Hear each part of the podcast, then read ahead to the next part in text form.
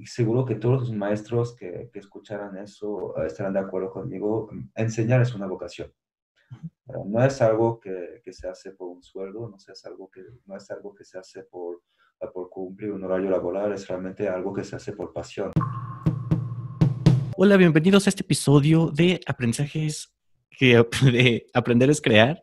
en esta sección de conversaciones estamos con Romain Pozou, espero pronunciarlo bien. Él es director regional de emprendimiento social del TEC de Monterrey. Ha sido director financiero en una empresa, eh, se llama Limonetic, eh, consultor eh, de emprendimiento social, experto en finanzas. Bueno, vamos a hablar sobre un proyecto en particular que él tiene, que es para enseñar a niños sobre el emprendimiento y, algunas prácticas. Bueno, eh, si te quieres presentar un poquito, explícanos más lo que haces, eh, de quién eres, cómo empezó todo esto. Claro, ah, pues buenos días a todos. Muchas gracias, Mariano, por, por la invitación. La verdad es que siempre es es muy grato poder compartir esas experiencias y estos proyectos que, ah, que a nosotros nos, nos, emocionan y siempre veo la forma en la cual podemos sumar a más gente a esas iniciativas porque siempre faltan mano. Pues me llamo uh, Roman Tusu, soy franco-italiano. tengo ya algunos años en México, 10 para ser exacto, como lo comentabas, soy director regional de emprendimiento social para el Región Centro del Tecnológico de Monterrey, como parte del Instituto de Emprendimiento de Eugenio Garza Lagüera.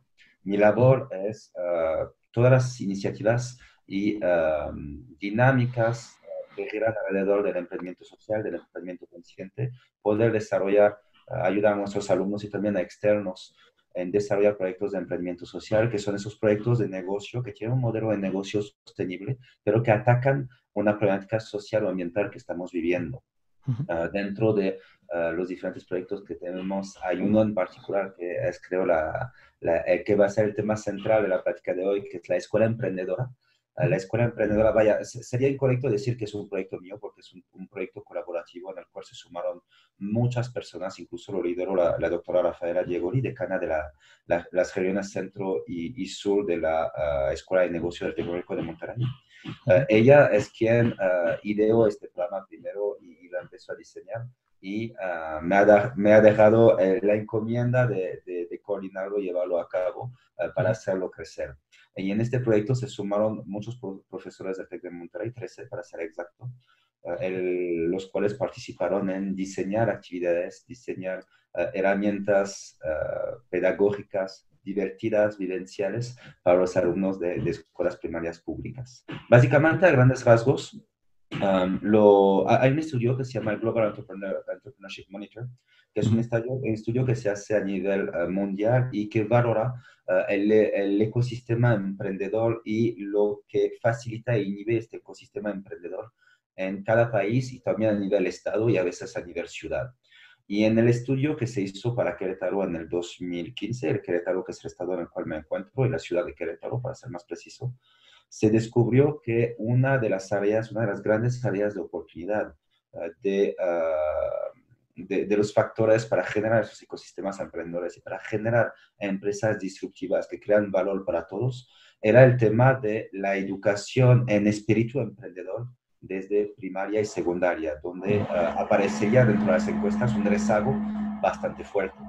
A raíz de ello, ah, decidimos crear este programa que va enfocado a desarrollar no emprendedores, sino más bien el espíritu emprendedor Ah, de esos alumnos desde las escuelas primarias. Nos haríamos con la UCB, que es la Unidad de Servicios Educativos Básicos ah, del Estado de Querétaro, para que nos abrieran las puertas de las escuelas primarias y que pudiéramos pues, entrar ahí y, y, aplicar esas diferentes dinámicas a través de sus maestros, uh, formándolos. A, grandes rasgos, es un programa que cubre 10 meses y en cada mes nos enfocamos a una competencia, una competencia emprendedora. Perdón, ah, eh, eh, ¿se escucha bien empezar a Sí, sí, no te preocupes, no te preocupes. Eh, tu voz sí se escucha todavía arriba de, eso. Vale, vale, vale. Este, vámonos un poquito atrás, antes, antes de, llegar este, em, a este, a este, proyecto como tal y cómo, cómo empezaste. me gustaría saber un poco más sobre, sobre ti en particular. Este, ¿Por qué tu interés en el emprendimiento social o cómo, cómo empezó? ajá, ¿cómo, ¿Qué, qué, te dijo? Sí, voy a empezar a hacer este tipo de, proyectos. Ah, muy bien. Pues vaya, que es una historia larga porque, bueno, yo, yo crecí en Francia. Ah, pues hay pobreza en todos los países del mundo, pero en Francia no es tan visible como en otros países. Entonces, no, nunca me había topado frente a frente con lo que era la pobreza extrema. Y a los 15 años, por trabajo de mi papá, nos mudamos a África, en un pequeño país que se llama Togo, donde sí pude tener este, este golpe de realidad y, y ver que pues, la situación no está rosa para todos. y, y, ver incluso algunas situaciones que, que me, me, dejaron muy marcadas. también algún sentimiento que, que, que, me llevé de esta estancia, me quedé tres años en Togo, es un sentimiento de impotencia. Uh, eran problemas como la hambruna, la enfermedad, hay un tema fuerte de SIDA, por ejemplo, en este país, un tema fuerte de malnutrición de los niños en, en, en edades, uh, bueno, de, de, de, baja edad. Um, vaya, me, veía eso y lo único que pensaba es, no hay nada que yo pueda hacer. Eh, son problemas demasiado grandes, demasiado uh, fuertes para ser atendidos a nivel persona. Es trabajo de gobierno o es trabajo de, de personas con mucha influencia. Uh -huh. Entonces, bueno, de ahí pasaron muchas, muchas cosas. Estudié una, un comercio, tuve maestría en ingeniería financiera, uh -huh. empecé a dedicarme al mundo del emprendimiento y, y me, me emocionó mucho uh, el emprender, crear empresas, el, la emoción y, y, y, el elevador emocional que representa el, emprender. Uh, y vaya, entonces me, me, he involucrado mucho en ello, sobre todo en la parte de, de finanzas para emprendedores, que es mi, mi especialidad. Y luego cuando, cuando llego a México, entonces ahí hablamos del 2011, pues ahí sigo con diferentes proyectos, descubro lo que es la educación y me enamoro de la educación. Primero fui maestro de francés, odio enseñar francés, pero uh, enseñar sí me encantó. Y, y, de ahí pues decidí uh, hacer un giro en mi trayectoria, trayectoria, profesional que estaba más hacia el emprendimiento y ahí uh, volverme hacia la educación. Hoy en día trabajo para el TEC de Monterrey en, en la parte de, de, educación, en emprendimiento y finanzas. Pero vaya, regresando al tema, en el 2000, ¿qué será? 12, 13, Uh, yo soy jugador de rugby, juego desde que tengo 12 años, soy fanático de este deporte, ahorita juego en primera división con el equipo de Querétaro. Uh -huh.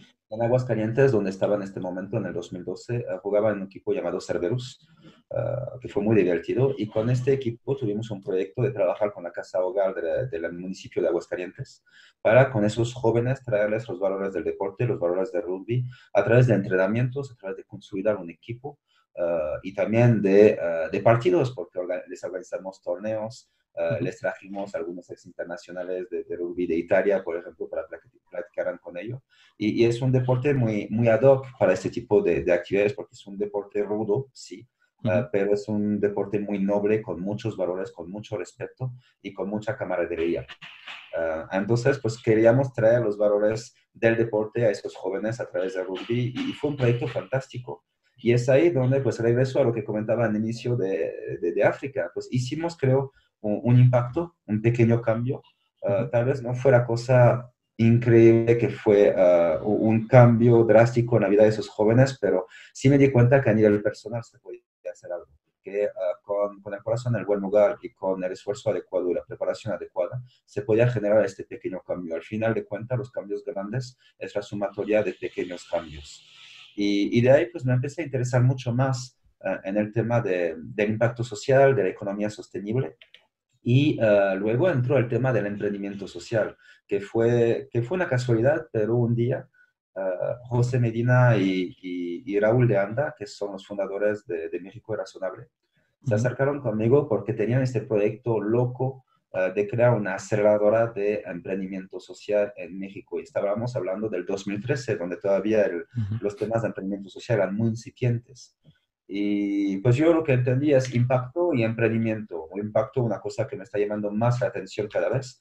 Y, uh, y emprendimiento, que es una cosa que sé hacer, porque lo, lo había hecho muchas veces. Uh -huh. y, bueno, vamos a ver qué tal, vamos a ver qué es eso. Y de ahí me convirtieron y me enamoré de, uh, de, todo lo que es emprendimiento social, esos proyectos que permiten crear un, crear un empleo, crearse un sueldo, crearse una trayectoria profesional, pero hacerlo alrededor de valores, uh, valores que me permiten tener un impacto general y, y, hacer un cambio en esos puntos que realmente me duelen a mi ver.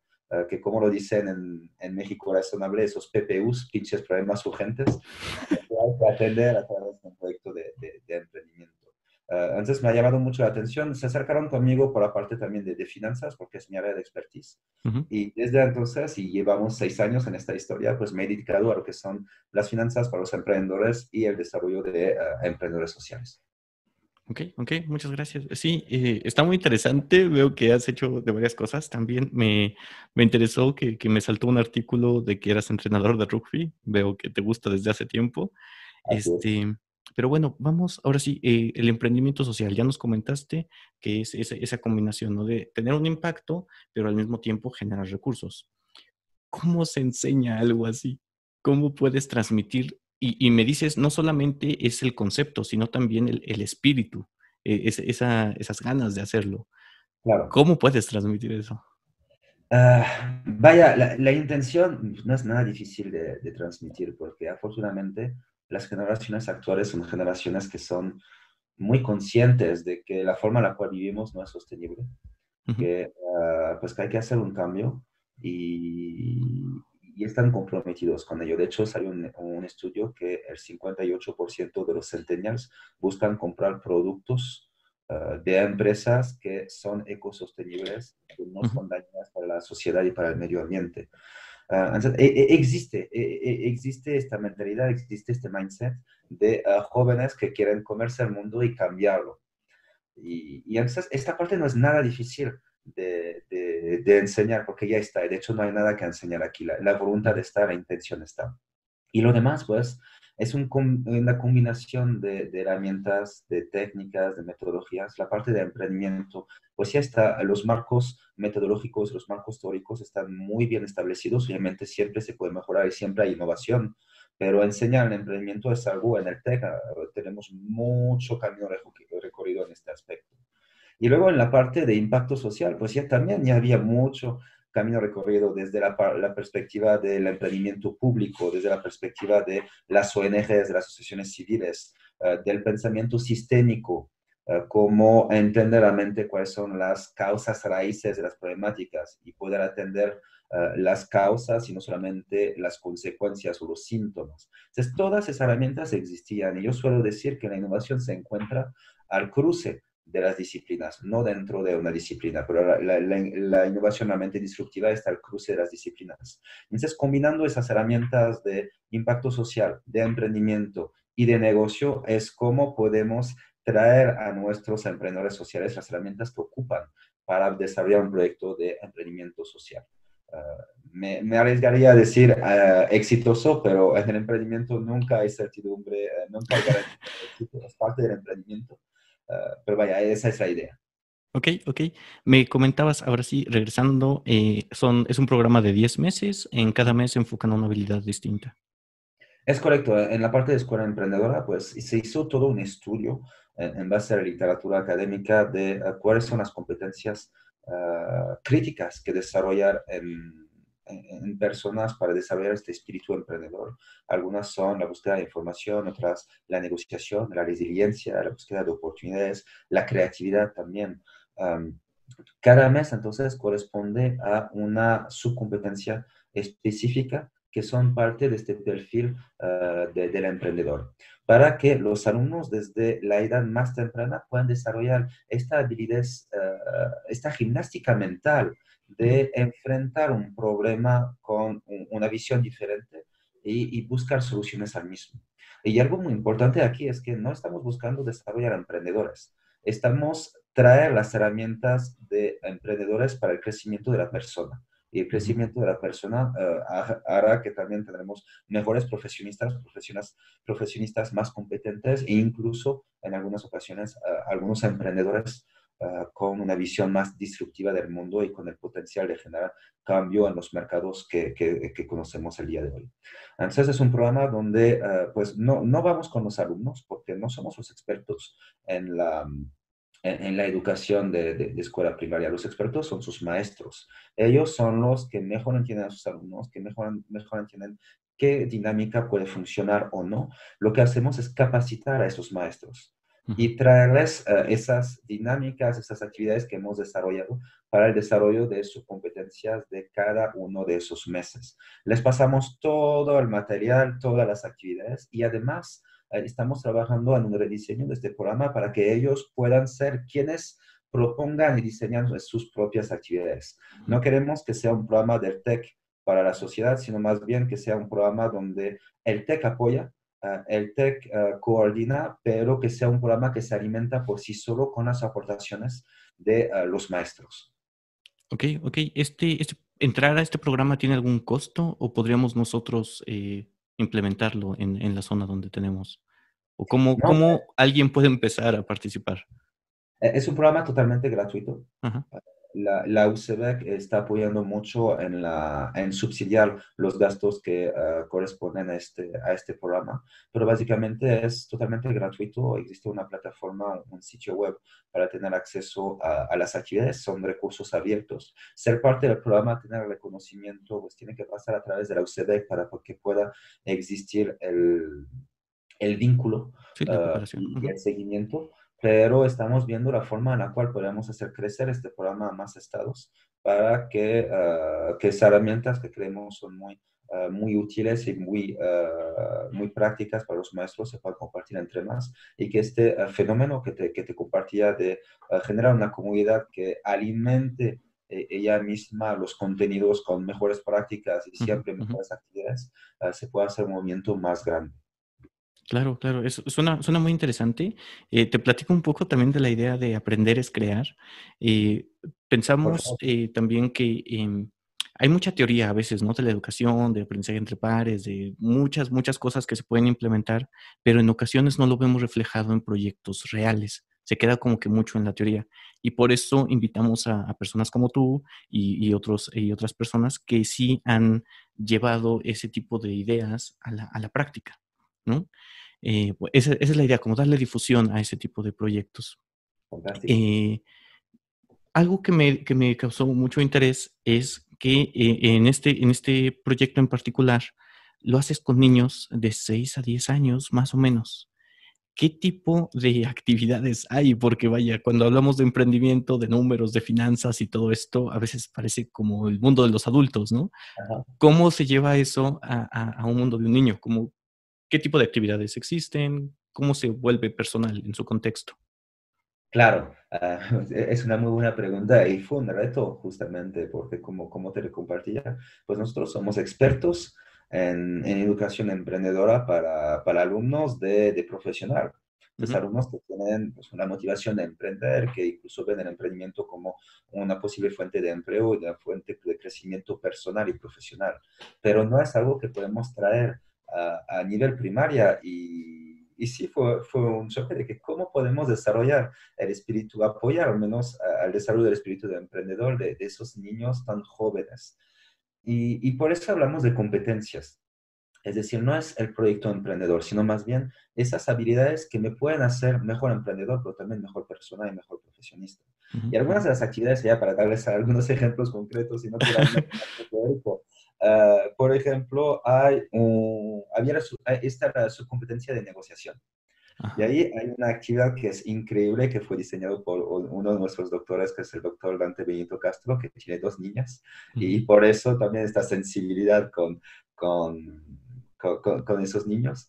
Uh, es un ejercicio de negociación, donde uh, los alumnos tienen que negociar con el maestro que les den a todos un 10 para una tarea que no van a hacer. ok.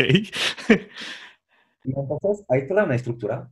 Tienen que preparar sus argumentos. Tienen que pensar en qué contraargumentos les van a dar los maestros y de ahí ir preparando respuestas a esos contraargumentos. ¿Cuál es la finalidad de esta actividad? Pues normalmente eh, pues a muchas edades, no solamente a la, en, en, edades tempranas, pues cuando nos enfrentamos a un no, eh, es, se vuelve una barrera y, muy y se vuelve muy difícil uh, salirse de esta barrera y poder lograr un sí después. Nos tapamos una pared que es el no y, y, se corta la comunicación, se corta la negociación. Lo que estamos tratando de inculcar a esos niños es, el no ya lo tienes asegurado. ¿Por qué? Porque el maestro te va a decir que no, no hay forma que el maestro te diga, sí te voy a dar un 10 sin que hagas la tarea. Entonces tienes que preparar esta conversación. Y ver la forma en la cual ponerte en los zapatos de tu, de tu interlocutor, que es el maestro, maestro en este caso, entender sus argumentos, entender sus razones y tratar de buscar una forma en la cual él podría estar de acuerdo contigo con un razonamiento estructurado, con una conversación preparada. Es, una otra forma de prepararlos para estas negociaciones, es otra forma de prepararlos para eh, enfrentarse a esos no y que no se vuelva una barrera, sino más bien un primer paso en la conversación muchísimo más enriquecedora y, eh, y un diálogo que no sea solamente un monólogo de una persona hablando a la otra.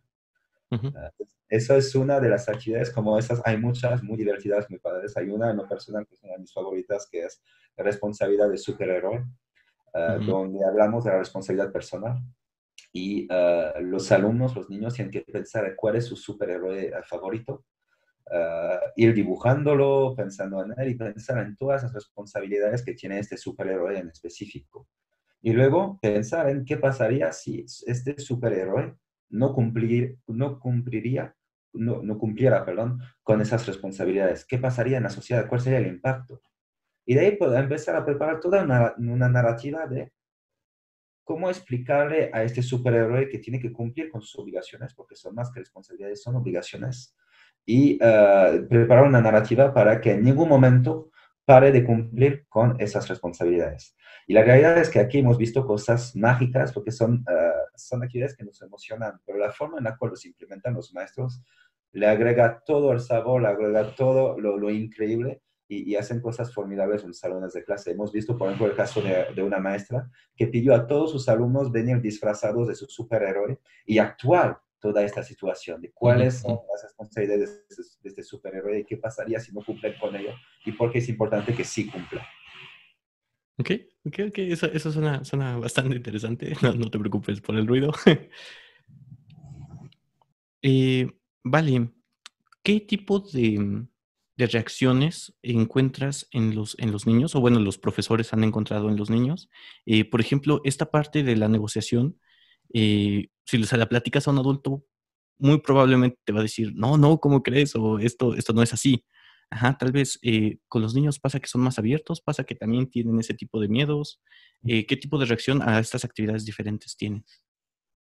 Pues vaya, la, retroalimentación que recibimos es a través de la percepción de, de los maestros y sí hemos encontrado algunas situaciones muy divertidas y, mucha retroalimentación muy valiosa. Para darte un dato, pues no hemos, eh, estamos todavía por tener una retroalimentación negativa y creo que esto fue, fue, fue increíble hasta el momento. No, no quiere decir que programa esté perfecto, lejos de eso, no existe tal cosa como la perfección y siempre estamos trabajando en mejorarlo, mejorar esas actividades y mucho en base a la retroalimentación que nos dan los maestros. Pero lo que nos han compartido es que sí se ha notado una diferencia de hábitos dentro de los alumnos, que es lo que estamos buscando, porque ah, no se trata de, conocer, sino de saber hacer y, de saber actuar, interactuar. Y también nos han compartido que los mismos papás están denotando ciertas diferencias de actitudes dentro de sus alumnos, lo cual es, creo, fantástico.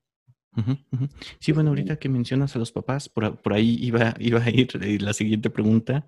Este, a veces eh, uno de los problemas que tenemos nosotros, eh, nos indican mucho con los profesores que quieren intentar cosas nuevas, es que ciertas actividades no tienen algo, no tienen un entregable físico.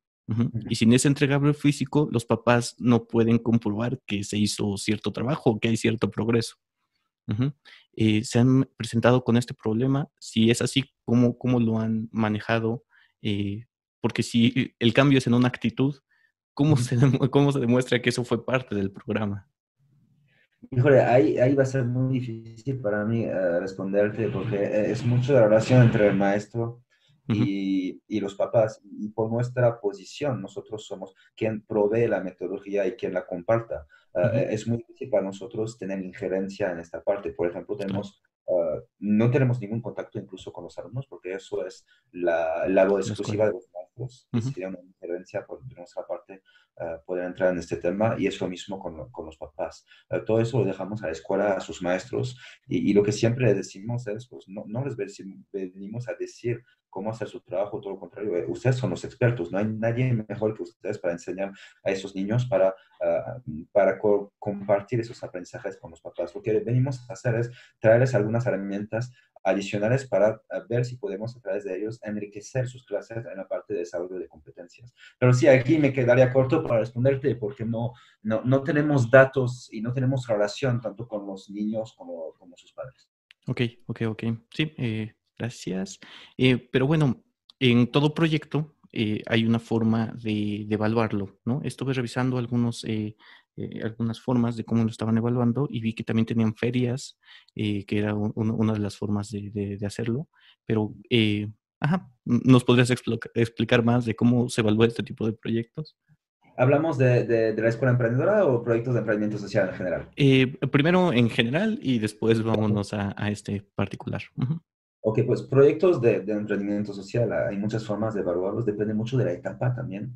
Ah, es decir, si, si, si, si, se hicieron las validaciones, si hablamos de etapa temprana, y básicamente ahí no es tanto un, un proceso académico, es un proceso del emprendedor para su proyecto de emprendedor. Tiene que ser a validar primero tiene que validar la problemática, si esta problemática que él declaró es real o no, o si es algo que él percibe, pero que normalmente es una, una problemática que, que, la gente vive.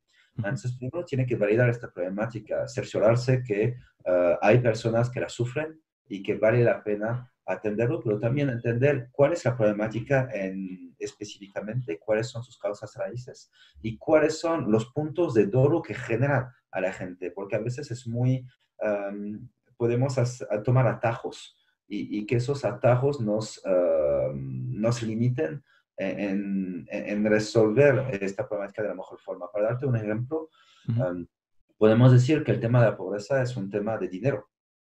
Y ah, si busco la forma de traer más dinero a una comunidad, pues resuelvo el problema de la pobreza, pero eso justamente sería un atajo. Hay que entender por qué esta comunidad es pobre, cuáles son las razones que lo, que, lo, que lo explican. Es un tema de educación, es un tema de faltas de oportunidades laborales, es un tema de uh, infraestructura, que lo, donde hay trabajo, pero esos trabajos no son accesibles porque se encuentran demasiado lejos. Uh, es un tema de que incluso uh, sí hay trabajo, pero pues como es una comunidad donde much, hay mucho, muchos padres y madres solteros, porque una de las parejas se fue al otro lado, pues no pueden dejar a sus niños sin cuidado y por eso no pueden trabajar, pero sí existe el trabajo. Vaya, todo eso son fuentes posibles y plausibles de que haya pobreza en esta comunidad. Entonces, no se trata solamente de traer dinero o de, ah, o, de atender un solo lado de ah, la pobreza, se trata de ah, entender por qué este, esta comunidad está teniendo un, una problemática ah, de, de, pobreza económica, entender las causas raíces, de ahí a, través de un, de un, proceso de validación y de ahí poder hacer soluciones que realmente atenderían las causas raíces y no el síntoma. Entonces, esa es la primera validación. El emprendedor tendrá que desarrollar su idea, desarrollar su solución y generar otras validaciones para ver si esta solución realmente funciona o no, porque eh, el, el, emprendimiento no es un proceso lineal, sino más bien es una espiral. Es decir, no es por etapas, es un proceso de aprendizaje donde avanzo dos pasos y luego retrocedo uno, dos pasos, retrocedo uno. Que es, voy a tener mi primera idea, la voy a ir a validar, la voy a probar, eh, me voy a dar cuenta de que algunas cosas sí funcionan, pero otras cosas pues estuve muy fuera eh, de la realidad y eso lo tendré que modificar. Uh, hoy puede ser en la interfaz del usuario, puede ser en el precio, puede ser en muchas de las variables que, que, que, que conlleva un, un modelo de negocio y su solución. Entonces es hacer muchas hipótesis, hacer muchas pruebas, intentar mejorar, bueno, intentar recibir la retroalimentación, mejorar la propuesta y volver a, generar esta solución y probarlo. Hay una, una, filosofía en el emprendimiento de, de Lean Startup que es fail cheap and fail fast, fracasar rápido y fracasar barato.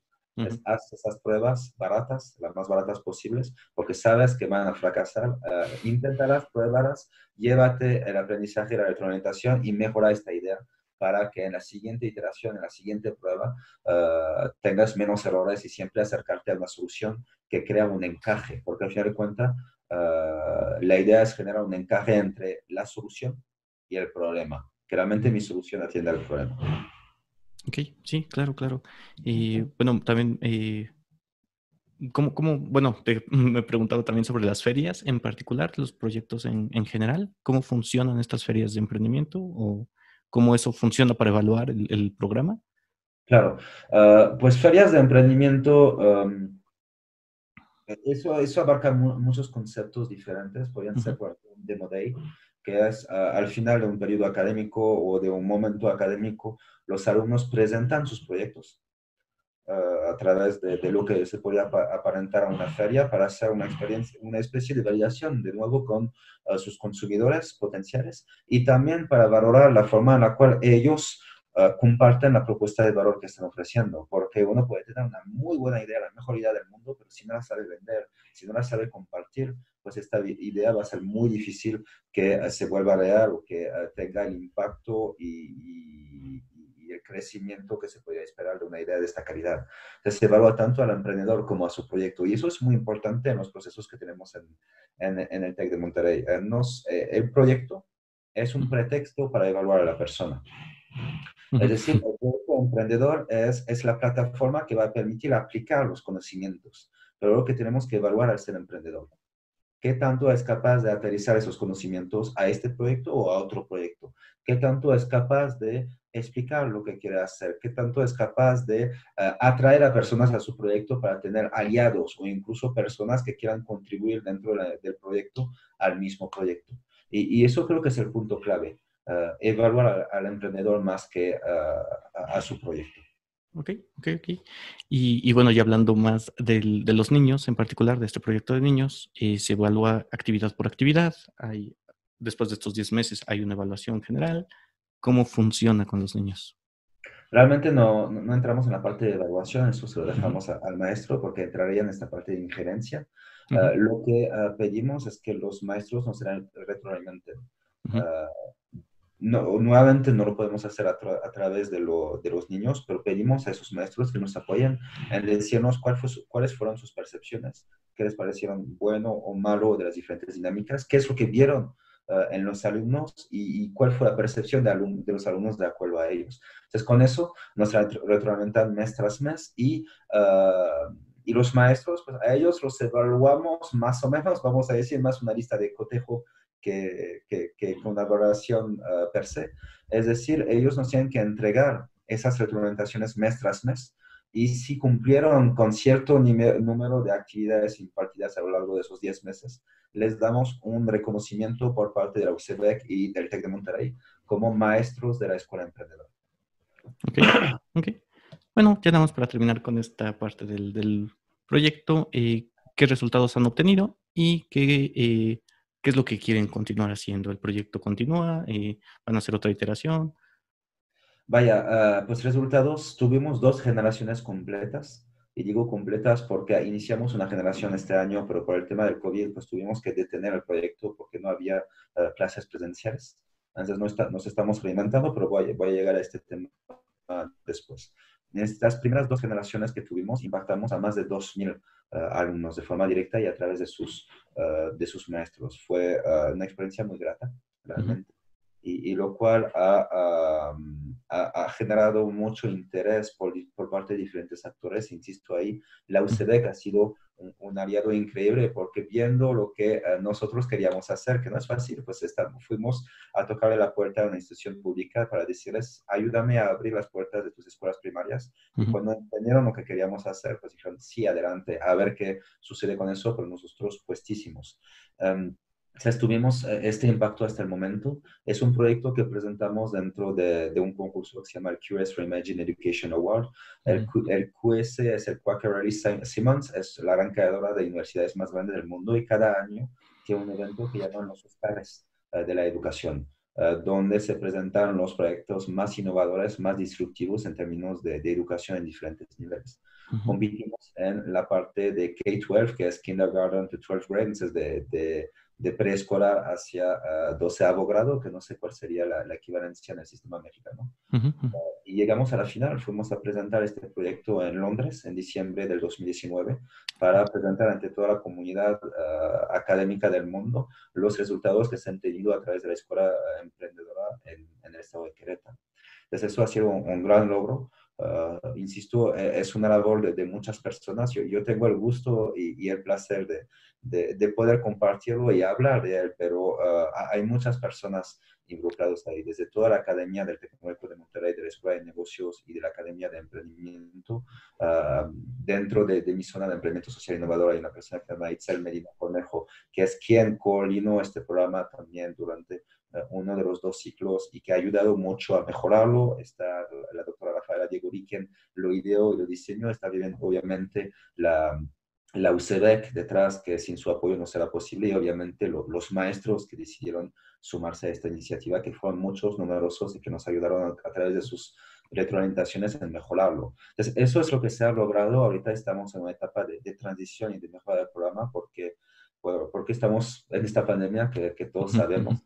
Ah, no hay clases presenciales, así que nuestro módulo no aplica en este momento, pero uh, situaciones como la actual es algo que ah, debemos de poder atender, prever y mejorar nuestro modelo para que no se pare la, no, no separen los mecanismos de educación, pase lo que pase. Yo tengo la creencia que la educación es la respuesta a todos los males que tenemos en el mundo y no hay nada más, dañino que para la educación por cualquier razón. Entonces, lo que estamos haciendo es convertir este modelo de escuela emprendedora a una plataforma digital para ah, acompañar a los maestros, darles más herramientas, más herramientas de desarrollo de competencias y uh, poder ayudarles en desarrollar también actividad, desarrollar actividades virtuales que puedan implementar con uh, sus alumnos, sea pues a través de diferentes plataformas virtuales o también para el desarrollo de uh, actividades presenciales una vez que regresemos a, a, la normalidad.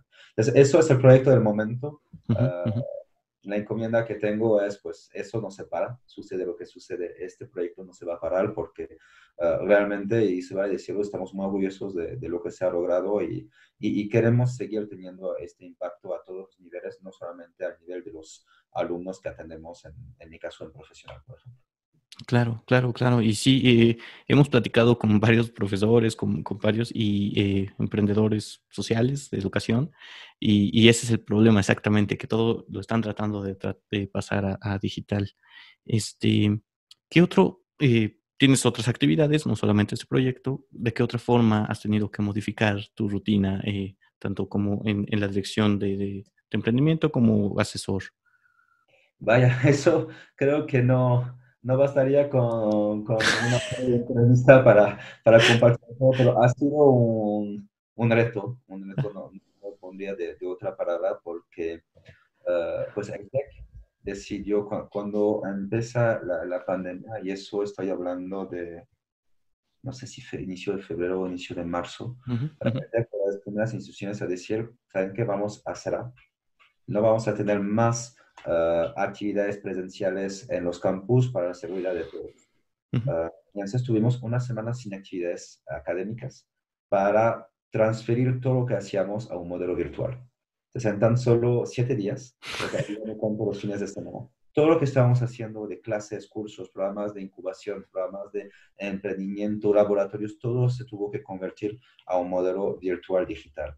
Ah, ha sido un reto, pero ah, yo, yo, estoy impresionado por la resiliencia de la, de la institución, de lo que se ha logrado. Ah, vaya, igual estoy haciendo un comercial aquí, pero pues uno decide dónde trabajar. Y, y, si yo decidí trabajar en el TEC es justamente por este tipo de, de cosas, donde siempre se busca la forma de que las cosas suceden y, y no dejarse vencer por, por el contexto. Y, y, yo en este momento me sentí sumamente orgulloso de ser parte de esta organización, porque el moto era, el credo era, la educación no se para. Y sea lo que sea que tenemos que hacer, nosotros vamos a atender a los públicos, a que tenemos que atender y, y no vamos a decir que en, en, en, esos meses, en esos días, no se puede dar la educación, porque la educación nunca se debe de parar. Y, y, yo lo considero como, como una obligación como maestro de, de, poder dar las mejores herramientas y la mejor educación a nuestros públicos. Entonces, eso ha sido uno a nivel de emprendimiento, pues vivimos, uh, teníamos muchos pro programas en, en, curso, muchos programas de incubación, pues los tuvimos que, que mover a la virtualidad, tuvimos que enfrentarnos a retos muy interesantes como talleres de ideación, que por su naturaleza son muy vivenciales, muy prácticos, de mucho moverse, pues moverlos a una pantalla, a una pantalla, una sesión de Zoom, ha, sido, ha sido interesante, pero lo hemos logrado, creo, y lo hemos logrado muy bien. Tenemos muchas actividades vivenciales como bootcamps y hackatones, hackatones que son actividades típicas del mundo del emprendimiento, pues algunos los pudimos hacer en el momento que estaba planeados, otros los tuvimos que posponer porque simplemente la fecha era demasiado corta y no habíamos podido garantizar la mejor calidad uh, dentro de esos eventos, uh, pero no, y es algo que me enorgullece mucho decir, no hemos bajado el nivel de actividad ni el nivel de calidad de lo que ofrecemos, sino más bien hemos buscado la forma de ofrecer aún más bajo esta nueva virtualidad. Se han hecho cosas increíbles a diferentes niveles y no estoy hablando solamente de lo que estamos haciendo desde el emprendimiento social, sino lo que se está haciendo a nivel uh, Instituto de Emprendimiento de Eugenio García Huerta, región centro, pero también nacional. De repente se empezó a ofrecer toda una serie de uh, charlas con emprendedores muy reconocidos llamados series, abiertos al público y se ofrecieron no sé cuántas decenas de uh, charlas de muy alto valor y vaya, todos se han movido para hacer que pues la educación siguiera. pues felicidades y, pues sí, supongo que fue un, reto bastante grande. Antes de, las de la pregunta final, una curiosidad que tengo nada más eh, personal. Eh, ¿Por qué eh, me decías, estuve en, Francia un rato, después estuve en África un rato ¿por qué elegir México? ¿Por qué? Vaya. Esa es otra, otra historia. Otra historia muy grande. mi papá era militar. Entonces, cada tres años nos movíamos de, ciudad. Y, ah, y, al final de su carrera, pues lo mandamos a África y por eso tuve esta experiencia en, Togo. Y creo que a mí me dio el virus de los viajes porque ah, siempre he sido muy, muy inquieto y he viajado mucho aún después de, ah, de ya no vivir con, con, mis padres y no, no estar uh, apegado a, a, dónde estará su trabajo. Uh, es siempre algo que me ha gustado mucho y aprendí, aprend, he aprendido mucho de mis viajes, me ha abierto la mente. he ido a muchos más lugares, incluso trabajé en Taiwán, trabajé en Costa de Marfil, viví en Lituania, viví en Irlanda, en Escocia. vaya, ha sido todo, toda una historia. Pero vaya, para responder a tu, a, a tu pregunta, cuando, cuando me gradué de la maestría en ingeniería financiera en, en Irlanda, y en esta maestría uh, uno de mis compañeros de clase era tan pequeño, uh, un muy buen amigo, y, y, pues, pues como cualquier, cualquier mexicano muy, muy llevado, muy social, así que nos hicimos muy, no, nos hicimos muy, muy amigos. y, y, de ahí, pues cuando nos graduamos era el 2009, era plena crisis financiera de los Ah, de, los subprimes, de éramos financieros. Entonces, para conseguir un trabajo en este momento donde éramos básicamente ah, el demonio, el demonio sobre, sobre piernas, porque los financieros eran culpables de esta crisis, no hay otra forma de ponerlo. Aunque nosotros pues, no fuimos parte de esto, pero uh, en este momento no era el mejor, no, no, era lo mejor. Entonces, pues yo estoy buscando trabajo. me voy a Escocia, encuentro algunos trabajos, pero nada que funciona Ah, y que me permita realmente desarrollarme. Me regreso a Francia, a París, donde trabajo por, ah, en otro proyecto de emprendedor, pero ahí pues me, me, pasó un poco lo que pasa a muchos emprendedores, que ah, el proyecto no me emociona, no me siento contento. La realidad, vivir en París tampoco es algo que me, me, gusta mucho, no me gustan las ciudades grandes. París es increíble, no, me malinterpretan, pero pues por, por perfil no, no, no, me gusta mucho. Y, y pues este amigo Ah, me habla por Messenger algún día, porque todavía se usaba, uh, se usaba, Messenger, y me dice, y le comparto eso de que, pues sabes que no estoy contento, estoy buscando otra cosa, uh, tengo que buscar otro proyecto porque no, no me agrada seguir en París, no me agrada el proyecto, tengo que buscar otra cosa. Y él me dio una idea de que, ¿por qué no te vas a Tampico, de donde soy? ¿De maestro de francés? Y dije, pues, ¿por qué no? Ni sabía dónde estaba Tampico. Entonces renuncio y a las semanas me voy a, voy a, me voy a Tampico.